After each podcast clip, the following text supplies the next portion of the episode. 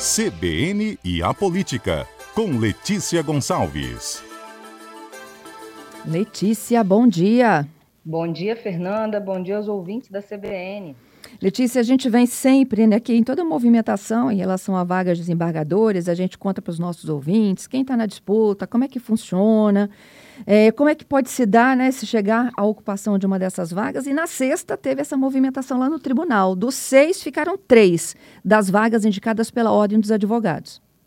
Exatamente, Fernanda. Só para situar o nosso ouvinte aqui, vamos voltar um pouquinho no tempo para lembrar que é o seguinte: tem uma vaga de desembargador aberta no Tribunal de Justiça do Espírito Santo, que deve ser preenchida por um membro da advocacia, e aí começaram já alguns meses movimentações de advogados interessados nessa vaga.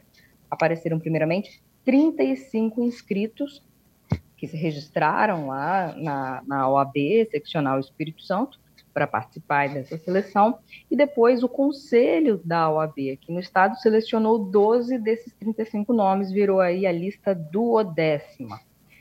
Depois, todos os advogados que estão em dia com a anuidade da OAB puderam votar no último dia 13 e elegeram seis, que é a lista sextupla. A Elisa Galante, que é advogada há 35 an 34 anos, perdão, e procurador efetivo da Prefeitura de Presidente Kennedy, foi a mais votada.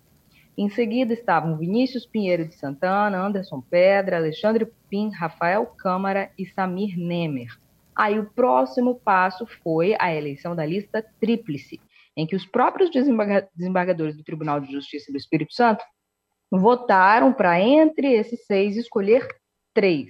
E aí a Elisa Galante, que era a favorita da advocacia, que ficou em primeiro lugar na lista sextupla, não entrou na lista tríplice. Rafael Câmara já era considerado um dos favoritos entre os desembargadores, ele é advogado da Associação dos Magistrados do Espírito Santo e atua frequentemente em casos na corte. Estou falando agora aí de quem estava na lista sexta. O Samir Nemer, é, próximo do presidente da OAB, José Carlos Risque Filho, da OAB Seccional Espírito Santo, e foi secretário de governo no primeiro governo de Renato Casagrande, na lista sextupla tinha também Vinícius Santana, que tem 27 anos de advocacia, foi por vários anos assessor de gabinete do desembargador Álvaro Bourguignon, que se aposentou, e aí é justamente a vaga deixada pelo Bourguignon que está em jogo. Na lista sextupla tinha também Alexandre Pupim, que tem 24 anos de advocacia e é conhecido lá dos desembargadores, e também o Anderson Pedra, que é procurador do Estado e professor universitário. Como eu falei na última sexta-feira, o Tribunal de Justiça elegeu três a Elisa Galante, que era a preferida da advocacia, não ficou entre os três. O Vinícius Santana, esse que mencionei há pouco aqui, que foi assessor de gabinete do desembargador aposentado, agora aposentado, Álvaro Bourguignon, foi o mais votado pelos desembargadores. Ele recebeu 27 votos. E em seguida ficaram Rafael Câmara e Alexandre Pupim, cada um com 26 votos. E aí, no mesmo dia, é, a lista tríplice, esses três nomes foram enviados para o governador Renato Casagrande. E é ele quem vai decidir quem vai ser o novo desembargador. O fato da Elisa Galante ter ficado de fora da lista desagradou a parte da, da advocacia, uma vez que ela foi a mais votada pela classe. Mas o Vinícius Santana foi o segundo mais votado aí na preferência dos advogados e acabou sendo o mais votado na lista tríplice. Alexandre Pupim desbancou ainda o Adriano Pedro e o Samir Nemer.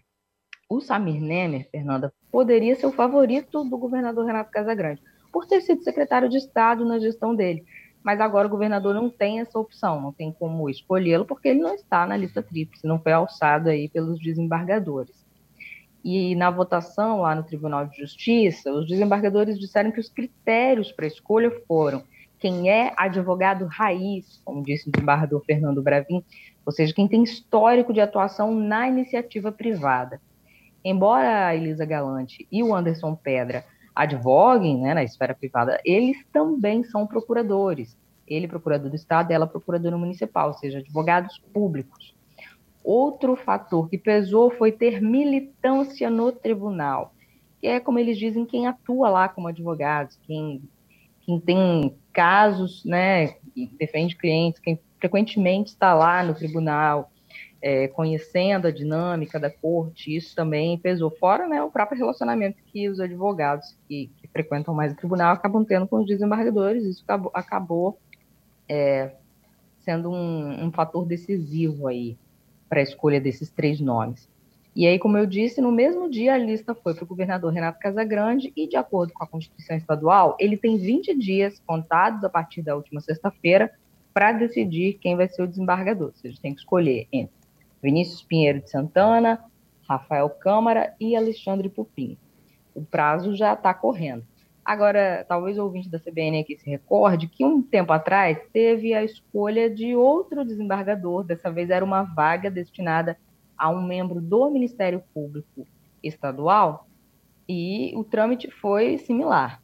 É, o Ministério Público elegeu uma lista sextupla, mandou para o tribunal, que elegeu uma lista tríplice, a lista foi para o governador no mesmo dia, e no mesmo dia o Casagrande já escolheu o novo desembargador, que foi o então procurador de justiça Éder Pontes, que já tomou posse e já é desembargador.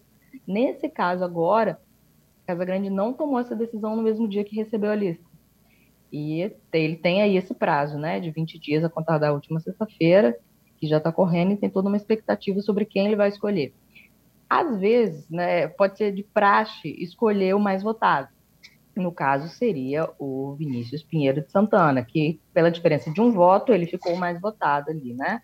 Os outros dois tiveram 26 votos cada um. Mas não é regra, né, Letícia? não é regra, é assim, é um costume, digamos assim, mas ele não, não é obrigado a escolher o mais votado, até porque se fosse assim, não precisava nem ter a escolha dele, né? Quem uhum. fosse mais votado na lista tríplice já, já seria desembargador, pronto, acabou. Mas não, vai ainda para o governador decidir. Então, ele pode ou não escolher o mais votado. No caso da lista tríplice do Ministério Público, o então procurador de justiça, Eder Pontes, foi o mais votado entre aspas, assim, porque na lista tríplice ele estava empatado com o também procurador Josemar Moreira. E o Casagrande escolheu o Éder Pontes, que era meio uma pedra cantada. Assim, é, o, o então procurador Éder Pontes já era franco favorito a essa vaga, ele já foi procurador geral de justiça, ou seja, chefe do Ministério Público por três mandatos. Em algumas dessas vezes é, ele foi conduzido ao posto pelo governador Renato Casagrande, que escolheu também a partir de uma lista. Então já era meio que, que previsto que seria ele, foi até bem rápido, né, no mesmo dia. Já no essa lista é, formada por advogados tem aí um certo suspense sobre quem que o governador vai escolher. E para quem está nos ouvindo aí e não é advogado, nem ah, o que, que eu tenho com isso, né? Que, uhum. que vai escolher um desembargador para o Tribunal de Justiça. Olha, todo mundo que tem alguma demanda na justiça, normalmente isso começa no primeiro grau, né? Lá num, num juiz de primeiro grau, alguém vai à justiça contra você no juiz de primeiro grau. Enfim, você pode é, ser alvo de alguma coisa, precisar da justiça por alguma coisa, e isso começa a ser julgado na primeira instância. Quando tem um recurso, normalmente esse recurso vai para o Tribunal de Justiça. São os desembargadores que decidem, né? É, é o segundo grau. São eles que vão decidir o que, que vai acontecer com esse processo que você pode é, ser parte interessada ou ser alvo disso. Outra coisa também é que quem tem foro especial no Tribunal de Justiça já começa a ser julgado lá, não começa no primeiro grau. Então, os desembargadores, por exemplo, são quem processam e julgam prefeitos ou os próprios juízes. A gente viu agora o caso da Operação Alma Viva, que levou à prisão preventiva de dois juízes. Eles foram processados e ah, estão respondendo a uma ação penal lá no Tribunal de Justiça. São os desembargadores mesmos que julgam eles. Um, um promotor de justiça também, que for acusado de alguma coisa e responder a alguma ação, o processo dele já vai começar lá no Tribunal de Justiça, os desembargadores que vão votar, que vão julgar. Então, assim, é uma corte em que se decidem coisas é, de interesse da sociedade. Por isso é bom a gente sempre ficar de olho sobre como que, que se dá essa, essa escolha, quem são eles, o que está acontecendo lá. Afinal, é um poder público, o judiciário é um dos três poderes da República, e a gente tem que saber o que está acontecendo lá, né, Fernando? Sem dúvida alguma. Até porque é a justiça, né? É, e por falar nisso, é, eu mencionei aqui a lista do Ministério Público. É, o Ministério Público não faz parte do Poder Judiciário, uma instituição autônoma, mas atua, né, digamos, é, como é chamado fiscal da lei, né, também é uma instituição muito importante para a democracia, para o cumprimento da lei e tal. E teve está tendo, vamos dizer assim, uma eleição lá no Ministério Público também, só que meio que já começou o processo, já se sabe o resultado, porque só tem uma candidata. Que é a atual procuradora. que é a atual procuradora-geral. A eleição é para decidir quem vai chefiar o Ministério Público do Espírito Santo pelo próximo biênio. Mas somente a atual Procuradora-Geral de Justiça, a atual chefe do Ministério Público, que é a Luciana Andrade, se inscreveu. Então, assim, está tendo o prazo lá ainda, né? A eleição mesmo vai acontecer é, só em fevereiro, de acordo com o edital que foi publicado, mas assim, eleição com nome só, né? Já sabemos. A ideia era formar uma lista tríplice para o governador escolher depois também quem seria o novo chefe ou a nova chefe do Ministério Público. Mas somente ela se inscreveu, então a lista tríplice vai ser uma lista de um nome só, e o governador também só vai ter ela, né, para escolher. Então já está certo que a procuradora Luciana Andrade vai continuar comandando o Ministério Público por mais dois anos. Ela que é aliada do ex-procurador-geral de Justiça, Éder Pontes, que agora é desembargador, e assim, esse grupo político interno do Ministério Público está já está no poder lá, lá na instituição há, desde 2012, pelo menos. E vai ficar mais dois anos, porque nesse, desde 2012 para cá, foram chefes do Ministério Público o procurador, o procurador de Justiça, Justiça Éder Pontes, que agora é o desembargador, a procuradora Elda Espedo, que é aliada dele. Ele voltou, né, ele foi dois mandatos, depois foi a procuradora Elda, depois ele voltou, ficou mais um mandato. E aí teve a Luciana Andrade e agora ela de novo. Então a gente tem uma eleição que não é bem uma eleição porque o resultado só pode ser um, né? Outro e... poder também, que gente, outra instituição que a gente também tem que saber o que está acontecendo.